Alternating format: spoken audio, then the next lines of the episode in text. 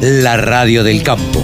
Única emisora con programación 100% agropecuaria. El gurú de los periodistas agropecuarios se llama Pablo Adriani. Ustedes lo saben porque lo ven, lo escuchan, lo leen, eh, lo ven eh, en todos lados y además también lo ven en redes sociales, que es un tipo muy activo. Está con nosotros aquí en la radio del campo. Por suerte lo tenemos a él para que nos ayude a entender y analizar los mercados de granos. Hola Pablo, buen día, ¿cómo te va? Buen día, Carlos. Un placer hablar contigo y con toda nuestra audiencia que nos sigue sábado sábado, ¿no? Eh, la verdad es que cada vez es más, por suerte, la, la, gente que se prende a la radio del campo y siempre me preguntan, el otro día estaba en, un, en una reunión en el cóctel de Angus y dos personas me vinieron a saludar eh, eh, y me dijeron, ay, yo te escucho en la radio del campo, qué sé yo, que esto, que el otro, y, y gente que la verdad uno no, a veces no conoce, en un caso y otras veces este, sí, una persona que, que, me conoce y te conoce, me dijo, yo los escucho, qué sé yo, y la verdad me da mucha, mucho placer y mucha alegría. Pero no, no es el tema hablar eh, de mí, sino de hablar con vos de los mercados, eh, agro, los mercados de granos. Eh, ¿Qué pasó esta semana, Pablo? Mira, Chicago está muy, muy sensible, está muy incierto, eh, en, en, en, una especie de, de, estabilidad, sí, o sea, no, no, no hay corriente bajista en, en, maíz, en soja y en trigo, hay una estabilidad del, del, de los productos en lo que sería la primera posición futura de Chicago, que es el mes de julio. Donde se produce un mini crack es en las expectativas de las posiciones futuras más allá de julio. Ajá. O sea, ahí se, se produce un, una, una caída en el precio de la soja, por ejemplo, te digo lo que, lo que está viviendo ahora en pantalla, que es sorprendente porque acá estamos. Claro, Pablo, pero ya a ver, mi pregunta va eh, por este lado. Eh, vos decís el mercado de futuros y me hablas de julio. Julio es mañana. Claro, julio para Chicago es la primera posición. Claro. Ya entramos, ya entramos la semana que viene en el mes de julio. Claro, por eso. Pero tengo un dato, julio vale, julio vale 614 dólares. Y noviembre vale 553. Claro. O sea que la soja en Chicago cae 50 dólares. Claro, pero entonces es apúrate a vender. Claro, a mí me sorprende mucho eh, esta baja que tiene Chicago, porque por otro lado, en Argentina, la soja, si vos ves los precios de Argentina, lo que sería a futuro, sí. eh, es una tabla. La soja disponible vale 4.28. La julio, agosto, septiembre, octubre, noviembre, diciembre, 4.29. Claro, un dólar de diferencia nada más. en seis meses. Claro. Y en enero vale 4.30. O sea que en Argentina no baja la soja. es raro, pero esto se va, esto, esto se, se cumple o puede variar en Argentina. No, yo creo que se cumple, se cumple porque, digo la verdad, no sé qué película está viendo Chicago. Claro, qué raro, ¿no? No sé qué película está viendo Chicago, porque porque la, la recuperación de la soja en Estados Unidos son 5 millones de hectáreas y la recuperación de soja de Sudamérica, que, que va, va a subir 35 millones de toneladas, perdón, 5 millones de toneladas. La, la, recuperación de la soja americana de ciento, sube a 126, de 120, 120 a 126. En cambio, la, recupera, la recuperación de la soja de Sudamérica eh, recupera 40 millones de toneladas, pero la campaña 22-23, que fue lo que perdió este año por la sequía. Claro, claro. Entonces, por eso no me cierra la baja de Chicago, Sí, de, de, aparte 50 dólares, no es que baja 10. No, eh, ese es el tema, es una, es una caída abrupta. Claro, sí. muy consistente, muy fuerte. Y yo estoy desorientado. La verdad que como analista tengo que tengo que ser honesto, estoy desorientado. Eh, pero en Argentina, para tranquilidad de los productores y todos los actores del negocio que nos siguen en este medio, eh, la soja muestra tendencia sostenida firme. Ahora, eh, ¿a, qué, ¿a qué se puede deber tanta variación en Chicago? Yo creo que Chicago tiene la impronta de, del ingreso de la cosecha nueva. Uh -huh. Viste que en Chicago cada vez que ingresa la cosecha nueva, el manual dice que eh, el mercado entra en inverse, claro. o sea, entra en caída, entra en caída cuando ingresa la cosecha nueva. Eh, pero es el caso del maíz. El maíz pasa más o menos algo parecido. El maíz baja 20 dólares de acá a noviembre, pero Estados Unidos pierde 18 millones de toneladas de maíz respecto al año pasado. Ahí sí que no, ahí se me quemaron los libros. Sí, claro. Ahí es rarísimo. Hay mucho menos maíz y, baja. Se supone que, que, debiera subir. Entonces, eh, los mercados están muy, pero muy sensibles, muy influenciados también por la situación financiera mundial, eh, que es bastante complicada. Hay una inflación hay una inflación simultánea en todas las grandes potencias del mundo y, no potencias. El, tema de debate. ¿Lo decís por Argentina, no?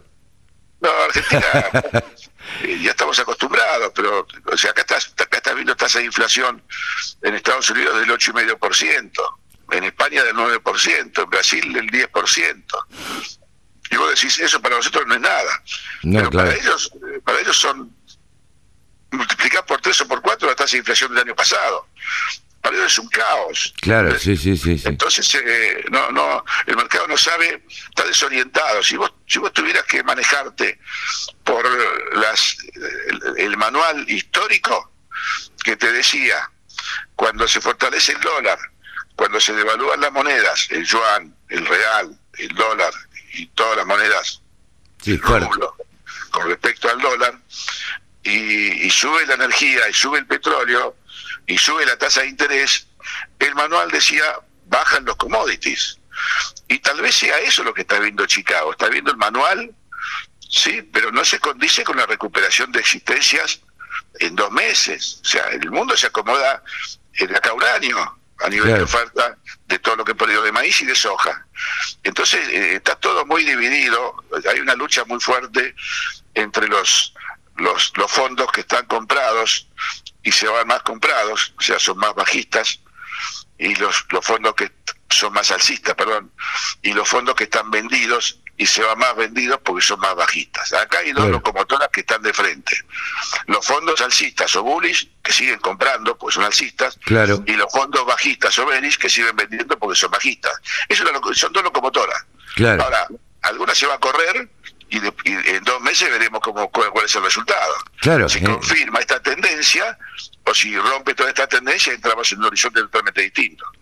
Eh, habrá que, ver qué es lo que pasa y eh, si vos le tuvieras que tuvieras que aconsejar como lo haces habitualmente con determinados productores en la Argentina, ¿qué le decís que haga con la soja que todavía tiene guardada? Que no venda nada ni, trigo, ni maíz, ni soja, más allá de los imponderables de cada mercado, que no venda nada, porque acá estás en un país con una crisis de ingresos de divisas muy fuerte. ¿eh? Sí, claro. Ojo que el gobierno tuvo que salir a, a, rematar los volúmenes de equilibrio de maíz y de trigo 22-23 para cobrar las moneditas de, de las retenciones. Vos sabés que todo lo que se registra ahora aunque sea campaña 22-23, la exportación lo paga a las 72 horas. Entonces el gobierno ya quemó, quemó parte del futuro. Sí, por eso, por eso salió a hablar también, y para mí es un globo de ensayo, el presidente diciendo que tal vez se aumentarían las retenciones, ¿no? Sí, está mal asesorado porque no, la suba de retenciones no le garantiza al gobierno que, recaude más.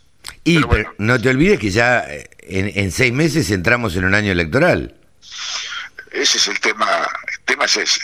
O sea, un gobierno que es eh, dilapida gasto público, regala pesos eh, previo a las elecciones, quema las naves, aunque la inflación se vaya al 150%, no le importa. Sí, claro. Para, para querer ganar la elección, pero también la crisis económica que, que está en ciernes y la caída del poder adquisitivo y el aumento del, del costo de los alimentos aparte del costo de la luz, el gas, los servicios, el agua, eh, te está dando te está dando paridades que, son números muy feos, ¿eh? o sea, vos tenías hace dos años con, con 100 pesos comprabas medio kilo de carne y hoy con 100 pesos compras 100 gramos. Sí, claro. Eh, yo creo que la verdad, por cómo se ve Pablo, y a veces nosotros, viste que nos metemos un poco en política, eh, no hay chances de ganar una elección con una inflación del 60-70%. Exactamente. A mí me parecería, digo, si fuéramos un pueblo medianamente culto, educado y que, y que piensa un poquito. Eso es lo que dice el manual, ¿eh? El manual de Argentina dice eso. Ahora, por más, por más que culpen al gobierno anterior, eh, esta inflación no es del gobierno anterior. No, claro. El 100% es de la, de la, administración de Alberto Fernández. Entonces, eh, es como bien vos decís, va a ser difícil ganar una elección, más cuando vienen los libertarios, ¿viste? No sí, claro. No solamente Milei, sino también Esper, López Murphy, sí, eh, el otro chico. Sí, eh, sí, eh, yo creo que eh, analizando, y de nuevo nos seguimos metiendo en política, analizando un poquito, me parece que Milei eh, se está exponiendo demasiado y mm, se va a pegar un golpe de aquellos. Ahí estaba leyendo declaraciones de Milei que está a favor de la aportación de armas, eso acá va a caer muy mal. Totalmente. Entonces, totalmente. me parece que eh, se va a estrellar pronto, porque no, no, eh, no le da el piné para sostenerse tanto tiempo. Eh, Posiblemente sea así, pero viste cómo es la Argentina y cómo es la política. sí, sabes. totalmente, totalmente. Y además, viste que surgen y de pronto nos enamoramos de alguien que no teníamos que enamorar, después nos desenamoramos al poquito tiempo. Pero bueno, Exactamente. la macana ya no la mandamos, viste. Sí, sí, pero yo creo que eh, este año electoral, como decís vos, el año que viene va a tener impacto en, en la actitud del productor, o sea, va a tener impacto en lo que ve, lo que venda o no venda. Yo veo un escenario de una fuerte retención a vender tanto trigo, maíz, como soja, como girasol. Claro. Entonces y va, sí, a haber, porque... va a haber una falta de oferta y va a haber una falta de divisas, que, lo que, que el gobierno le va a estar muy preocupado en el último trimestre del 2022. Digamos. Sí, sí, sí. Sí, y eso eh, va a llevar, bueno, como decís vos, a que el productor retenga, te retenga todo lo que puede, todo lo que puede aguantar, eh, mientras no tenga vencimientos, mientras no tenga créditos que pagar o, o, o la cuota del colegio de los chicos que pagar, eh, va a retener, va a tratar de vender a último momento. Sí, sí, o sea que la moneda de, de reaseguro contra periodos inflacionarios es quedarse con el cereal. Con el cereal eh, cotiza en dólares y, y el dólar oficial eh, no, no, no, no va a estar muy atrasado. O sea, el gobierno va a tener que adelantarlo para que el productor venda y liquide en divisas, ¿no? Eso es otro factor. Seguro. Pablo, eh, no te molestamos más. Mejorate del resfrío y quédate guardadito el fin de semana. Lamentablemente parece que va a estar lindo. Y, Exacto. y nos vemos la semana que viene. Un abrazo y buen fin de semana para todos. Chau, Pablo Adriani, el gurú de los periodistas agropecuarios, analistas de mercados, ha pasado por la radio del campo. Todas las noticias, toda la información. La radiodelcampo.com